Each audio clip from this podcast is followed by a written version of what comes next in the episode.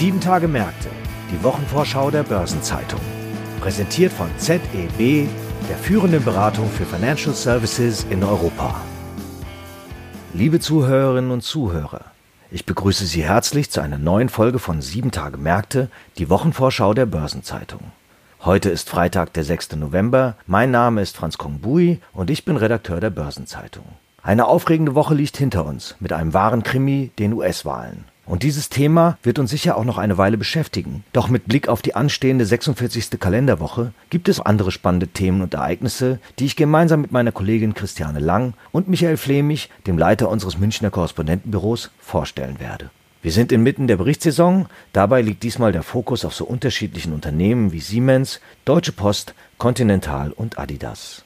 Und wir beginnen mit einem Großkonzern aus München und meinem Kollegen Michael Flemich. Michael, Siemens sorgt immer wieder für Schlagzeilen. Gesellschaftliche Streitthemen machen sich an dem Konzern fest. Zum Beispiel haben ihn Klimaaktivisten zu Jahresanfang aufs Korn genommen. Zuletzt ist es aber ruhig geworden um das Unternehmen, doch nun steht die Bilanzpressekonferenz an, weil das Geschäftsjahr schon im September endet. Sie beschließt den Zahlenreigen der vier Siemens-Unternehmen, nachdem die Abspaltungen Healthineers und Gamesa sowie dann auch Energy am Dienstag mit der Zahlenvorlage durch sind. Das heißt, wie du vor Wochenfrist geschrieben hattest, dass ein wichtiger Teil der Ergebnisse der Siemens AG schon vor diesem Donnerstag bekannt sein wird. Worauf wird dann der Fokus liegen? Was erwartest du? Das ist richtig. Es gibt einen wahren Zahlenreigen. Das zeigt aber aus meiner Sicht auch, wie stark sich Siemens wirklich in den vergangenen Jahren umgebaut hat. Da steht heute ein Industriekonzern, da steht ein Medizintechnikspezialist und da steht ein Energiekonzern. Käser selbst hat einmal gesagt, Konglomerate können vieles gut, aber nur weniges, was künftig wichtig ist, wirklich sehr gut. Damit hat er diesen Umbau begründet. Für die Siemens AG, die für das Industriegeschäft steht, ist die Zahlenvorlage daher in diesem Jahr etwas Besonderes. Es ist ein Startsignal. Denn dieses Startsignal gibt der Konzern am kommenden Donnerstag und zwar für seine Richtungsänderung. Obgleich er schon 173 Jahre alt ist, muss er jetzt neu und in veränderter Gestalt um seine Kunden und um die Aktionäre werben. Mehr noch, den Aufbruch organisiert ein neuer de facto Chef, nämlich Roland Busch. Ja, du erwähnst gerade das Wort de facto und hast aber auch eben den noch Vorstandsvorsitzenden Joe Keser erwähnt. Die Position von seinem Nachfolger Bush ist ja etwas seltsam. Einerseits leitet er seit Anfang Oktober die Siemens AG und andererseits ist Käser bis zur Hauptversammlung 2021 der Vorstandsvorsitzende. Das ist ungewöhnlich. Was bezweckt der Aufsichtsrat mit dieser Konstruktion? Dessen Vorsitzender Jim Hagemann-Snaber hat dies immer als strukturierte Nachfolgeplanung bezeichnet. Tatsächlich wollte er erst die Strukturen von Siemens ändern und dann die Personalien entscheiden. Dies ist ihm wirklich gelungen. Und trotzdem war dieser ganze Prozess etwas holprig. So hat Käser mehrfach gesagt, er würde auch weitermachen und die signalisiert. Und als Roland Busch im August offiziell zum Nachfolger von Joe Käser ausgerufen wurde, konnte Siemens kein definitives Datum für die Amtsübergabe nennen. Unter dem Strich kann ich sagen, die jetzige Konstruktion stellt zweierlei sicher. Käser kann auf der Hauptversammlung Anfang Februar würdig verabschiedet werden und er bleibt dem Konzern verbunden, weil er schließlich als Aufsichtsratsvorsitzender von Siemens Energy in Zukunft tätig ist. Und Bush kann den Konzern schon jetzt formen. Was ist denn von Bush zu erwarten? Bush hat in der Siemens AG jetzt drei Sparten. Er muss sich kümmern um die Vernetzung von Industrieproduktion, um Produkte für intelligente Infrastruktur rund um die Gebäudetechnik und um die Bahntechnik, die die Züge herstellt. Die Aufgabe von Bush wird sein, eine Klammer für diese Geschäfte zu bieten. Nur mal ein Beispiel. Der Kapitalmarkt hat zwar akzeptiert, vorerst akzeptiert, dass die Bahntechnik doch im Konzern verbleibt. Die Fusion mit Alstom war ja gescheitert. Doch es gibt immer noch ein Grummeln über diese Portfolioentscheidung und dieses Grummeln ist weiterhin vernehmbar. Mit dem Rückgriff auf Megatrends wie Urbanisierung und Digitalisierung kann Busch jetzt begründen, dass die Siemens AG sich mittels dieser drei Sparten, und zwar aller drei Sparten, in Felder mit hohen Wachstumschancen positioniert.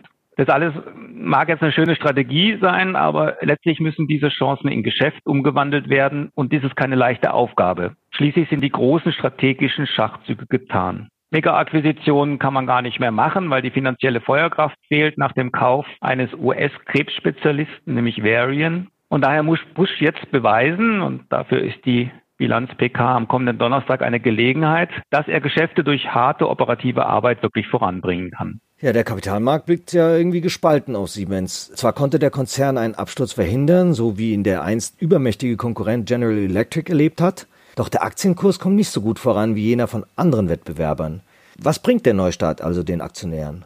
Die Hoffnungen bei den Aktionären sind durchaus groß, aber es sind auch immer wieder Befürchtungen zu vernehmen. Eine Neubewertung von Siemens wäre eigentlich logisch. Insofern müsste es auch einen höheren Aktienkurs geben. Denn eigentlich müsste der Konglomeratsabschlag verschwinden. Du hörst aber, da sind viele eigentlich drin. Die Theorie ist eigentlich klar. Konglomerate sind undurchsichtig und entscheidungsschwach. Daher setzt der Kapitalmarkt einen Discount auf den Unternehmenswert an.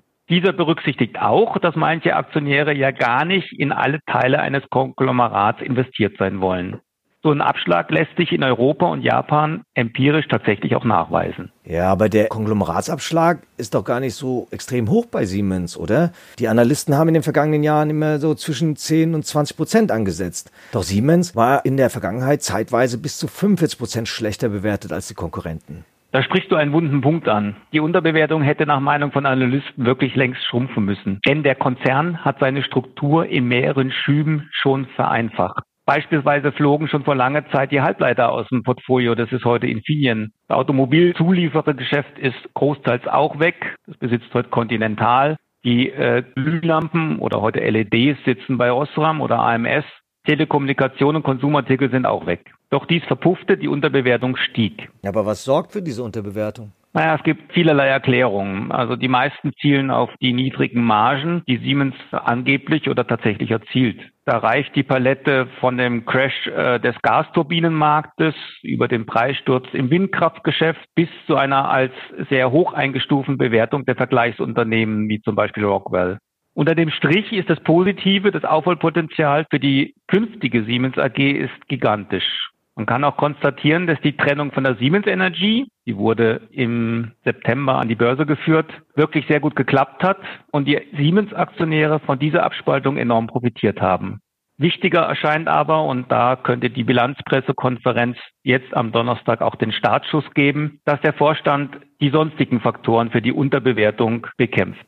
Also vor dem designierten Konzernchef Busch stehen wahrlich große Aufgaben. Vielen Dank, Michael, für den Überblick zu den Themen, die Siemens bewegen. Sehr gerne, war mir ein Vergnügen. Tschüss. Darüber hinaus gibt es aber auch noch einige andere spannende Themen in der kommenden Woche und damit übergebe ich an meine Kollegin Christiane Lang. Die Corona-Krise kennt auch Gewinner. Einer davon ist der Online-Versand. Nun steht auch noch Weihnachten vor der Tür. Das heißt, für die Division Express der Gruppe Deutsche Post DHL wird es keine beschauliche Adventszeit. Schon in den vergangenen Jahren sind die Versandmengen durch den weltweit boomenden Onlinehandel im vierten Quartal immer auf ein Rekordniveau gestiegen. Dieses Jahr wird der Sprung nach oben ungleich höher sein und Express stellt sich für die Vorweihnachtszeit auf bisher unerreichte Versandmengen ein.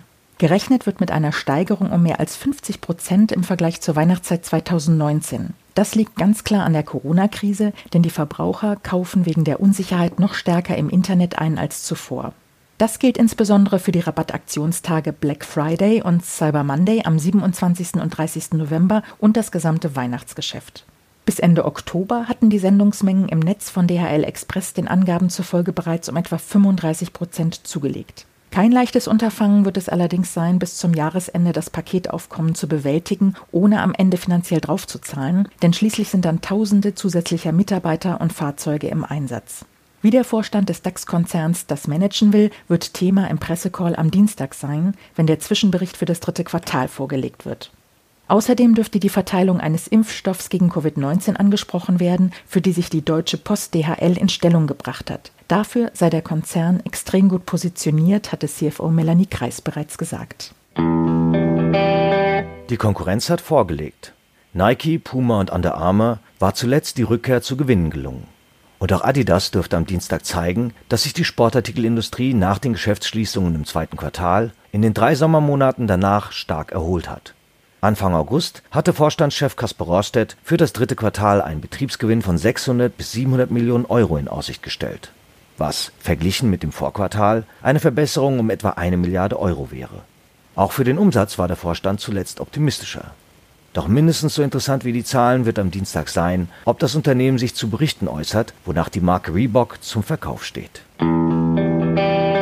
Ernüchternd ist die Lage beim Hannoveraner Automobilzulieferer Continental und das aus verschiedenen Gründen. Der DAX-Konzern legt am Mittwoch seine Zahlen zum dritten Quartal vor und überschattet wird der Termin von der Ankündigung, dass Vorstandschef Elmar Degenhardt, der seit 2009 im Amt ist, sein Mandat Ende November aus persönlichen Gründen niederlegen wird. Und das knapp vier Jahre vor Vertragsablauf. Grund sei eine unmittelbar notwendige gesundheitliche Vorsorge, hatte Conti mitgeteilt. Über die Nachfolge soll im Aufsichtsrat nun kurzfristig entschieden werden. Darüber hinaus steht Conti, die im kommenden Jahr ihr 150-jähriges Firmenjubiläum feiert, unter enormem wirtschaftlichen Druck. Die seit zwei Jahren andauernde Produktions- und Absatzkrise der Autoindustrie trifft den Zulieferer mit voller Wucht und das hat sich natürlich durch die Pandemie nochmals verschärft. Für dieses Jahr zeichnet sich ein massiver Erlösrückgang um 7 Milliarden Euro auf 37 Milliarden Euro ab und damit würde der Konzern unter das Niveau von 2015 rutschen. Also wurden nochmals Sparmaßnahmen verschärft und Conti will Produktionsstätten schließen oder ins Ausland verlagern. Mit der Restrukturierung sind natürlich Aufwendungen verbunden und die drücken auf das Ergebnis des dritten Quartals. Für das Gesamtjahr könnte also erneut ein Verlust anfallen. Die 46. Kalenderwoche ist obendrein prall gefüllt mit einer Menge weiterer Termine. Am Montag veröffentlichen unter anderem Infineon Jahreszahlen und Zoom Quartalszahlen. Am Dienstag findet die Notenbankkonferenz der EZB statt. Außerdem legen eine Menge Unternehmen Zahlen oder Details dazu vor, so wie etwa Henkel, Porsche, Schaeffler, Siemens Energy, Traton oder Uniper. Mitte der Woche veröffentlicht der Verband der chemischen Industrie VCI seinen Konjunkturbericht zum dritten Quartal und BMW veranstaltet einen Kapitalmarkttag. Derweil präsentieren unter anderem ABN Amro, die Deutsche Pfandbriefbank und auch E.ON ihre Zahlen. Am Donnerstag steigt die Zahlenflut am höchsten. Neben Arealbank, Bayern LB, Deutsche Telekom, RTL, Software AG, Talangs und vielen anderen kommen auch Merck und RWE mit ihren Ergebnissen. Dabei sollte wegen seines breit diversifizierten Portfolios der Pharma- und Spezialchemiekonzern Merck bislang relativ stabil durch die Corona-Krise gekommen sein. Im Zuge des ersten Lockdowns im März war der Aktienkurs des DAX-Unternehmens zwar auch stark eingebrochen, doch nun notieren die Titel auf historischem Hoch.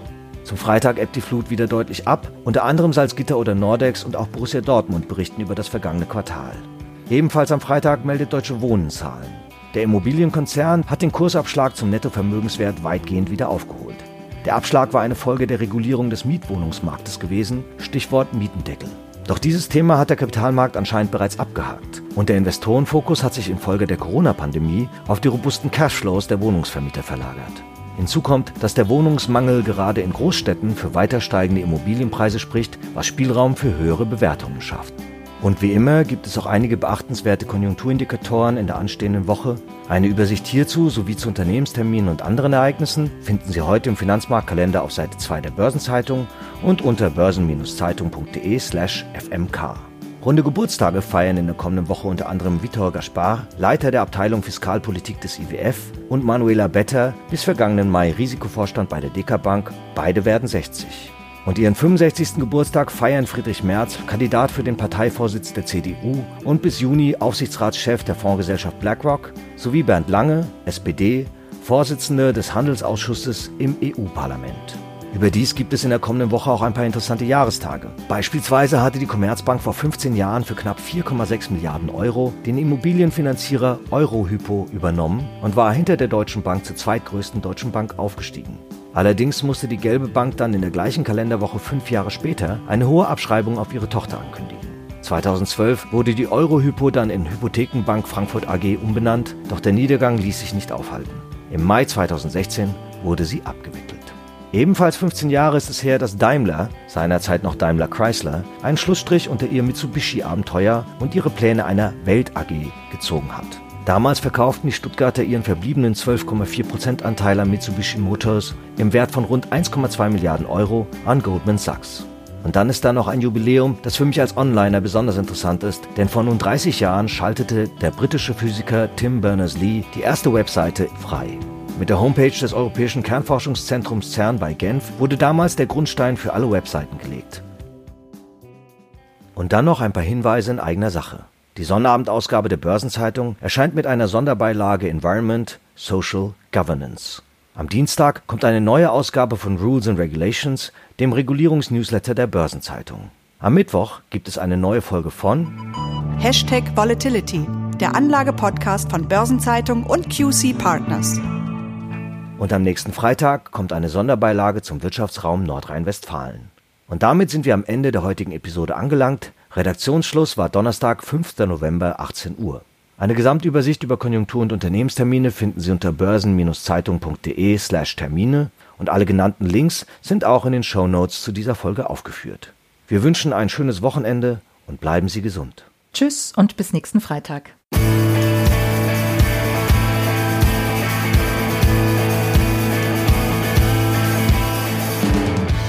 Das war Sieben Tage Märkte, die Wochenvorschau der Börsenzeitung. Präsentiert von ZEB, der führenden Beratung für Financial Services in Europa.